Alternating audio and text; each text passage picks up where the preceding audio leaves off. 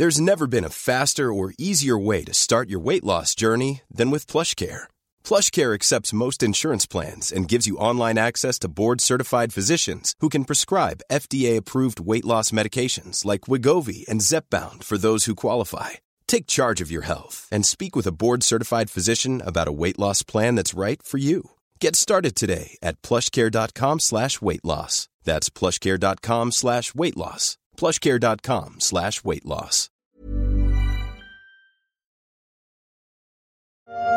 À Oslo est bien un acte de terrorisme islamiste selon les services de police antiterroriste norvégienne. Un homme a été arrêté. Il était connu des services de l'antiterrorisme, suspecté d'avoir tiré près de bars, dont un gay au centre de la ville. La fusillade a fait deux morts et 21 blessés. Le- la marche des fiertés a été annulée. C'est un attentat qui résonne durement pour les proches des victimes du 13 novembre à Paris. Un rappel douloureux des événements alors que le procès des attentats parisiens de 2015 a rendu son verdict mercredi soir. Le signe que la guerre contre le terrorisme est loin d'être terminée, mais pour les victimes, ce jugement permettra enfin de franchir une nouvelle étape dans le deuil. Je suis Pierrick Fay, vous écoutez La Story, le podcast d'actualité des échos. Aujourd'hui, on va revenir sur un procès qui marquera l'histoire. Justice a été rendue. La Cour d'assises spéciale de Paris, qui a donc reconnu coupable 19 des 20 accusés euh, dans euh, ce procès, et a prononcé des peines allant de 2 ans jusqu'à euh, la perpétuité. Alors parmi ces condamnations, on retiendra évidemment celle de Salah Abdeslam, le dernier survivant du commando de Paris, qui a été condamné, comme cela avait été requis, à la perpétuité incompressible. Il a été reconnu coupable d'association de malfaiteurs terroristes. Il a été également reconnu coupable de meurtre en relation avec une entreprise euh, terroriste. La Cour d'appel de Paris a rendu son verdict après dix mois d'un procès fleuve, 148e journée d'audience pour juger 20 personnes accusées d'avoir participé aux attentats du 13 novembre 2015 qui ont fait 130 morts à Paris et Saint-Denis. Valérie de Senneville, enquêtrice aux échos, a suivi ce procès pour l'histoire pour les échos. Elle était mercredi soir au tribunal pour entendre ce verdict. Je lui ai demandé quelle était l'ambiance. L'attente avait commencé tôt dans la journée. La place Dauphine, derrière euh, le palais de justice, vous savez, c'est cette place qui se trouve sur l'île de la Cité, juste euh, derrière le palais de justice, a été transformée en une immense salle des pas perdus. Il y avait euh, des journalistes qui improvisaient des directs sous les arbres, des parties civiles qui déambulaient. Les cafetiers avaient sorti des tables sur cette petite place. Les gens étaient là depuis le matin.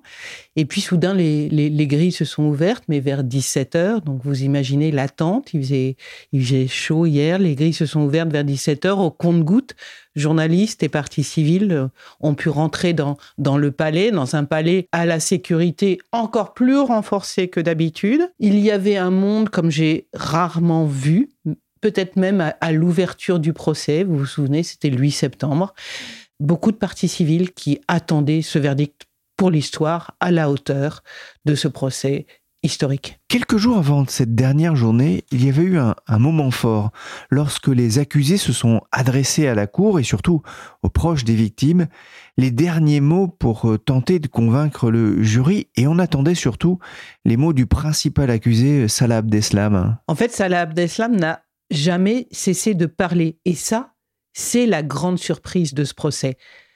Souvenez-vous, pendant six ans, il s'était tu dans un silence obstiné, refusant même ses avocats, même les experts psychiatres.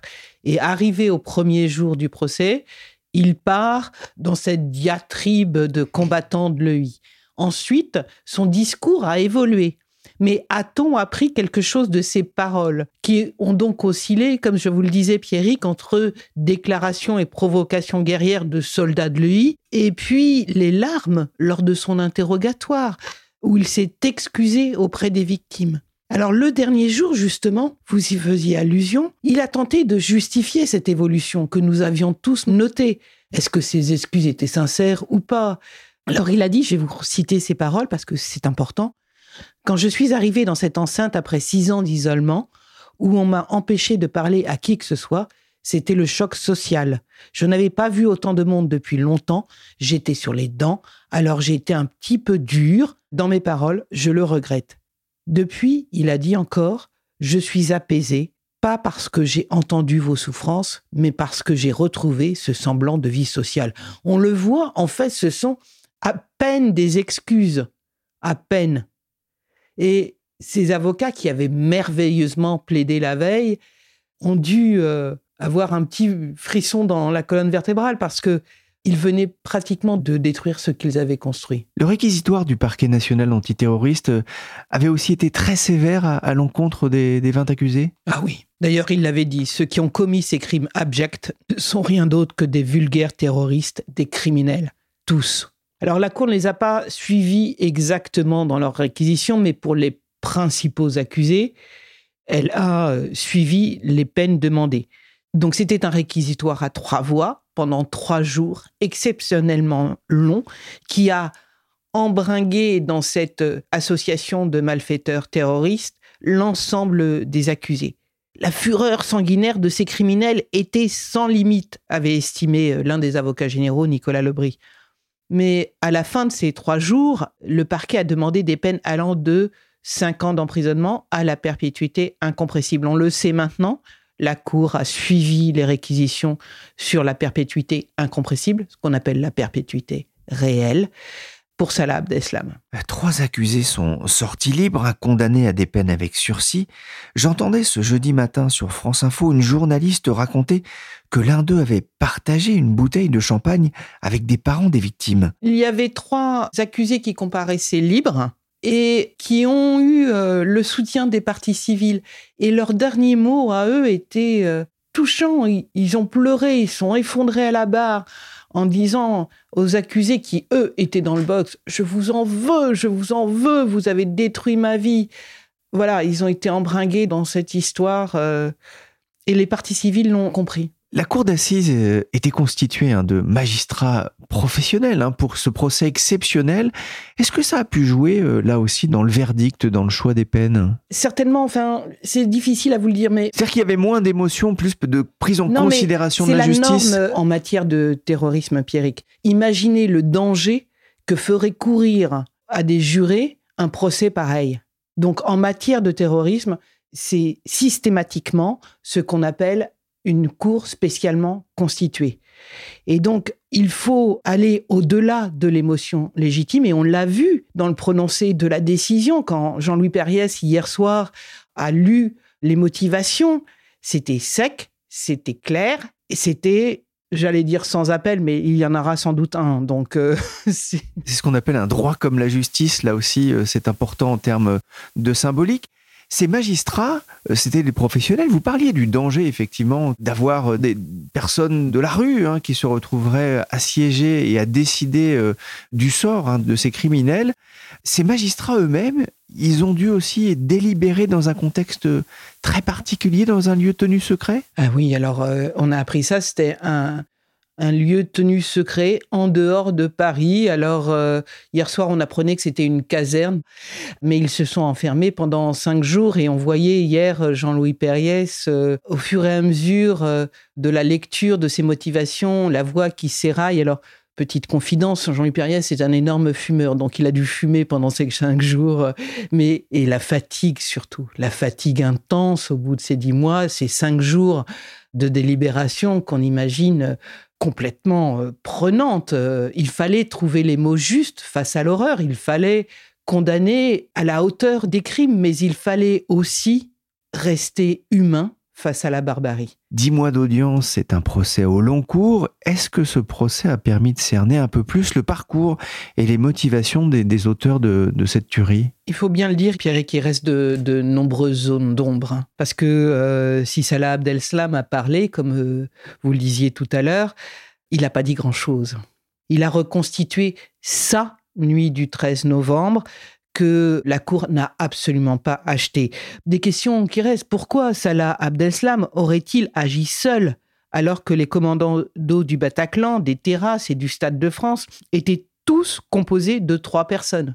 Pourquoi être allé au sud de Paris alors que ses amis venaient de Belgique? A-t-il pris, comme il l'a dit dans ses déclarations, un taxi que personne n'a jamais retrouvé ou un métro? Où il aurait dû se faire exploser. Ce que dit la Cour dans ses motivations. D'ailleurs, c'est pour ça qu'elle le condamne. Elle lui dit, votre gilet explosif n'a pas fonctionné. Donc, je ne crois pas à ce soi-disant renoncement que vous nous avez fait miroiter pendant l'audience. Abdeslam va finir sa vie en prison? Alors, j'aime pas faire en matière de justice trop de pronostics sur l'avenir, mais c'est vraisemblable. Il y a une sentence. Rare hein, dans la justice française. Hein. Ah, ça a été prononcé, c'est la plus haute. D'ailleurs, les avocats d'Abdeslam l'ont souligné, ils l'ont appelé la peine de mort sociale. Ça veut dire que euh, cette perpétuité réelle rend quasi inexistante les possibilités de sortie de Salah Abdeslam.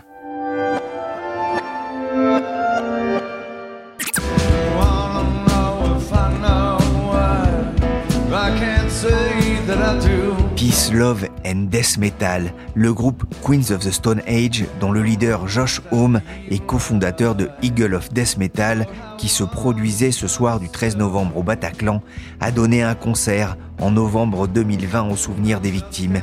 Une campagne de dons était organisée en parallèle au profit notamment de l'association Life for Paris. Cette association a été créée en décembre 2015 après un appel lancé sur Facebook par Maureen Roussel, rescapée du Bataclan, qu'on entend ici sur France Inter. Assez vite, hein. c'est un groupe sur Facebook qui se crée. Et là, dans les échanges qu'on a entre nous, on essaye de soutenir. Et donc progressivement, cette communauté se crée. L'association prendra énormément d'ampleur, me retrouvera, moi, anonyme, devant énormément de journalistes, devant François Hollande, à l'Élysée, à faire des choses que j'aurais jamais imaginées, qui m'ont poussé dans mes retranchements. Bonjour Arthur Desnouveaux. Bonjour. Merci d'avoir répondu à l'invitation de la story. Vous êtes le président de l'association Life for Paris. Vous étiez ce soir-là au Bataclan, passionné de musique. Vous étiez dans la fosse. D'abord, comment est-ce que vous avez accueilli euh, le verdict de la cour? Je l'ai quelque part accueilli avec beaucoup de surprises parce que j'avais beau m'y préparer, eh ben j'étais pas prêt. Et donc, euh, je me suis retrouvé dans cette grande salle à écouter euh, cette heure de verdict euh, lu par le président en me demandant ce que j'en pensais. Vraiment, honnêtement, sans réussir à avoir un, sentiment clair. Il y avait des choses sur lesquelles je ressentais un, sentiment très fort. Par exemple, de voir les trois accusés qui étaient libres se prendre dans les bras parce qu'ils pouvaient partir libres, entendre que Farid Karkash allait être libéré, comprendre que Mohamed Amri allait partir rapidement. Après avoir suivi ces dix mois d'audience, c'était plutôt des choses qui me touchaient positivement. Et après, un sentiment très mitigé sur euh, les peines les plus dures qui ont été prononcées. Pas parce qu'elles sont pas justes, mais parce qu'elles montrent l'énorme gâchis qu'est le terrorisme, le fait que finalement, nous, nos vies ont été gâchées, et puis les leurs aussi. Et donc, j'ai accueilli ce verdict en me disant, euh, il va falloir du temps pour accepter ça c'est surtout le début de quelque chose d'autre et il va pas falloir le rater. Juger ces crimes, c'était fondamental pour vous? Oui, et juger ces crimes avec une justice normale, c'était ça qui était fondamental. Vous savez, juste après les attentats, il y a eu cette expression qui est revenue, c'est un acte de guerre. Et ça, ça ouvrait pour moi un abîme complètement fou qui était de dire, est-ce que finalement la justice euh, normale est capable de juger ce crime complètement anormal? Si c'était pas le cas, eh ben dans ce cas-là, je me demandais dans quelle société je vivais. Et donc, euh, bah, il a fallu accepter, accepter que on est évidemment le trou dans la raquette. Nous, on est euh, le raté des services de renseignement et de police. C'est malheureusement normal qu'il y en ait. Mais ensuite, la justice, elle vient comme un filet de sécurité derrière pour dire, eh ben en fait, on est capable d'en faire quelque chose de ce crime. On est capable de le juger. On est capable de cautériser la plaie pour la société. On a parlé euh, avec Valérie tout à l'heure des, derniers mots de Salah Abdeslam. Il a dit notamment J'ai fait des erreurs, c'est vrai, mais je ne suis pas un assassin, je ne suis pas un tueur. Si vous me condamniez pour assassinat, vous commettriez une injustice. Qu'est-ce que vous avez pensé de cette stratégie de Salah Abdeslam de se poser presque en victime? Je pense que le mot de stratégie est un peu abusif dans le cas de Salah Abdeslam, qui avait souvent l'air de parler euh, comme il le pensait. Et donc, on avait l'impression que s'il parlait cinq minutes après, il allait dire autre chose. Moi, j'ai été frappé évidemment à ce procès euh, d'une certaine forme de victimisation à certains moments de la part des avocats de la défense et des accusés. Pas qu'ils aient pas le droit de le faire, mais c'est un peu vertigineux quand on est soi-même très clairement victime de se dire que les autres essayent de se raccrocher à cette condition dont nous on veut à tout prix se défaire. Après, euh, au bout de dix mois de procès, on s'habitue à tout ce que peut dire Salah Abdeslam, donc ça m'a pas choqué. Il avait le droit de se défendre. Je pense pas que c'était la bonne idée de dire ça, et je pense qu'il y avait autre chose à dire s'il voulait éviter euh, la peine de sûreté incompressible. Qu'est-ce que vous attendiez de ce procès? J'attendais presque rien de ce procès. Euh, moi, je m'étais préparé à ce que la montagne accouche d'une souris, à ce que je vienne, ça ait lieu, je puisse témoigner dans l'idéal que tout le monde puisse témoigner dans de bonnes conditions et qu'il y ait un verdict. J'avais l'impression que tout le reste dépendait beaucoup trop de, de paramètres sur lesquels j'avais pas la main, notamment la parole des accusés. Donc je voulais rien en attendre. Et finalement, ben, quand nous on a parlé, ça a libéré beaucoup de paroles chez les accusés et je me suis pris au jeu. Ça vous a fait du bien? Ça m'a fait beaucoup de bien, je pense. Ça m'a fait beaucoup de bien de traverser ça avec des gens. Ça m'a fait beaucoup de bien de réussir à entendre des choses, des réponses à des questions que j'osais pas me poser. Notamment savoir pourquoi est-ce que des gens de mon âge pouvaient euh, se poster devant une terrasse et fusiller des gens qu'ils avaient jamais vus. Ça, moi, je trouvais ça vertigineux comme question. J'osais pas me la poser. Et puis j'ai compris en entendant les accusés quels étaient les points de propagande qui les avaient rendus, euh, j'allais utiliser le terme fou, il est faux, mais il est un peu vrai aussi. Comment est-ce que ça avait altéré leur discernement à ce point-là? Et donc voilà, j'ai répondu à des questions que je n'osais pas me poser, et c'est là que le procès a été utile. À combien d'audiences vous, avez assisté? Assisté en personne, euh, je pense que sur les 149 journées d'audience, j'ai bien dû en faire une cinquantaine. À la web radio, j'ai bien dû en faire 95. Et euh, il y en a peut-être 5 où j'ai vraiment rien suivi. Sachant que rien suivi, ça voulait quand même dire avoir des SMS et des WhatsApp, soit de mes amis, soit des journalistes présents dans la salle. Et donc, en fait, euh, j'ai toujours eu un bout de mon cerveau dans ces 149 jours d'audience. Quand vous parlez de web radio, de, quoi s'agit-il? Le procès est vraiment démesuré. On savait qu'il allait être très long. Alors, on savait pas que ce serait 149 jours, mais on s'en doutait. Et euh, bah, le combat des associations, c'est aussi de permettre aux survivants, notamment parce que c'est la tranche d'âge, de continuer à exercer une activité professionnelle. Et donc, c'était pas possible de se dire qu'ils allaient pas pouvoir suivre le procès sans abandonner leur vie professionnelle, ou alors qu'ils allaient pouvoir le suivre via des articles et des live tweets comme tout citoyen lambda il fallait un moyen que euh, les parties civiles puissent suivre le procès avec un accès un peu privilégié qui leur permette de jongler avec leur vie. Au début, la Cour d'appel est venue nous voir en disant euh, faisons une web télé. C'était vraiment euh, le souhait de Jean-Michel Ayat et Catherine Champrenault. Et il y a eu un peu une levée de bouclier, notamment de certains avocats. Et moi, j'avais proposé la web radio en me disant, en proposant quelque chose d'intermédiaire, on va finir par retourner sur la web télé. Et finalement, on a fini sur la web radio, qui, je pense, est une bonne chose parce que la fuite potentielle d'images des accusés pour la propagande de Daesh, c'était pas une bonne idée. Mais voilà, on a eu une web radio et donc nous, on pouvait se connecter, on pouvait entendre les audiences avec un son incroyable et tout suivre. L'association euh, Life for Paris porte euh, la voix de 650 victimes des attentats du, 13 novembre. Il y avait 2500 parties civiles. Comment les membres de, l'association ont-ils vécu ce procès? Vous avez discuté avec eux? Oui, on est une association qui est vraiment née sur les réseaux sociaux et donc on a des espaces de discussion un peu en continu et les 650 membres peuvent échanger dans des groupes Facebook. Euh. Et donc j'ai une bonne idée du ressenti. Et la réponse est que 650 membres, 650 ressentis.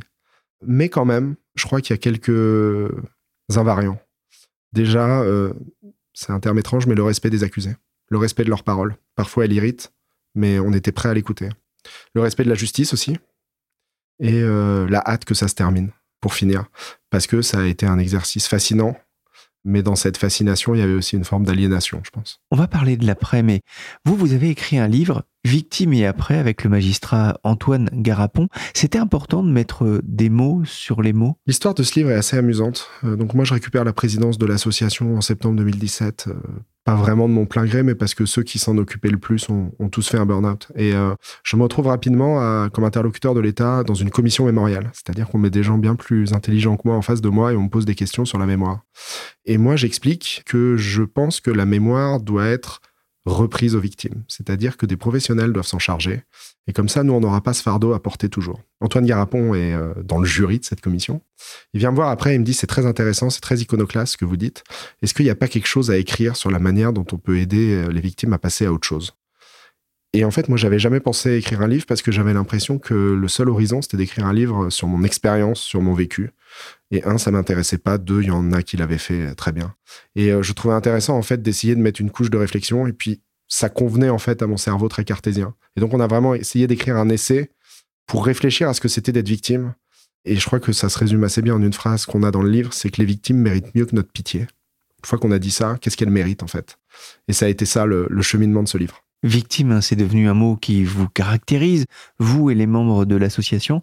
C'est difficile d'en sortir? Victime, c'est un mot qui me pèse, mais c'est un mot qui est juste. Et donc, euh, je pense qu'il ne faut pas être hypocrite et faire semblant que je n'ai jamais été victime. Mais j'espère juste pouvoir effectivement dire j'ai été victime, pas je suis victime. Et ça, ça me paraît beaucoup plus possible avec le procès. Alors pour l'instant, ça tient peut-être un peu de la méthode Coué, mais je pense que c'est audible et qu'à partir du moment où c'est audible, les gens vont prendre l'habitude de ne plus me considérer comme activement une victime.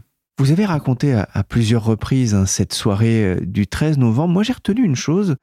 Vous avez raconté, vous êtes souvenu à, un moment votre formation militaire.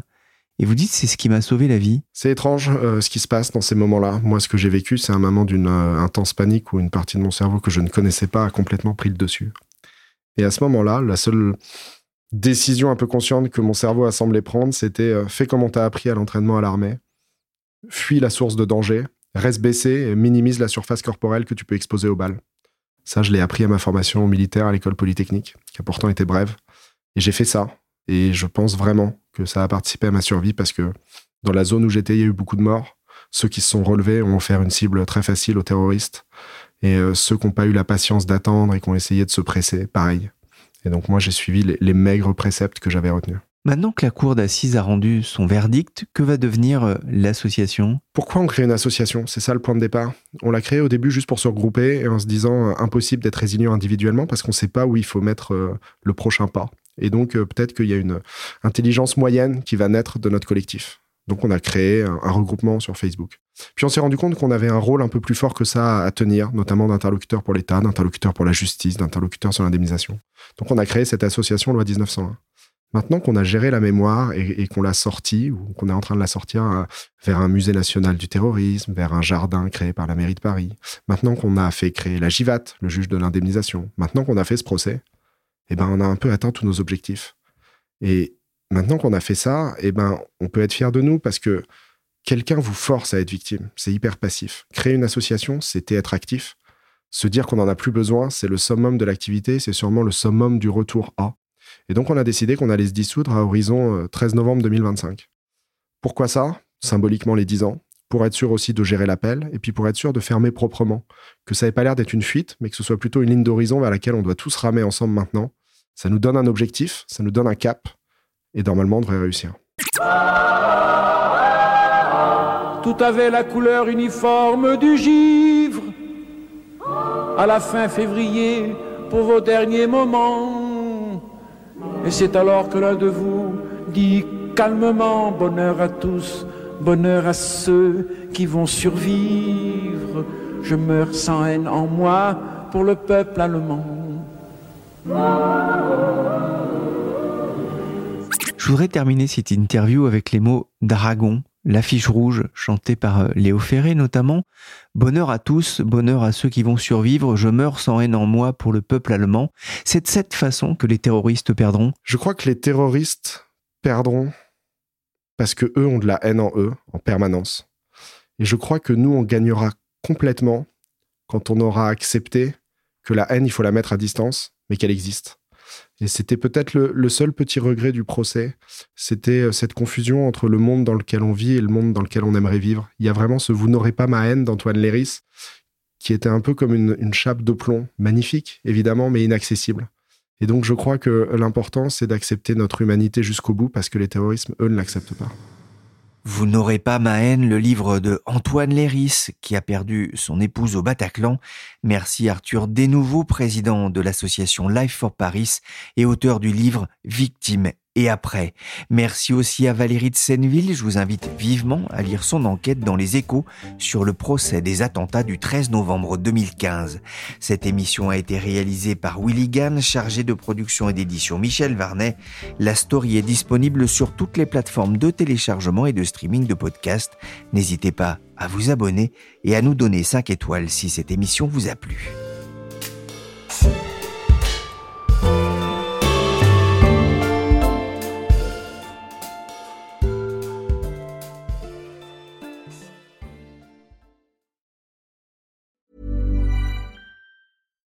We're on a budget, we still deserve nice things. Quince is a place to scoop up stunning high-end goods for 50 to 80% less than similar brands. They have buttery soft cashmere sweaters starting at $50, luxurious Italian leather bags, and so much more.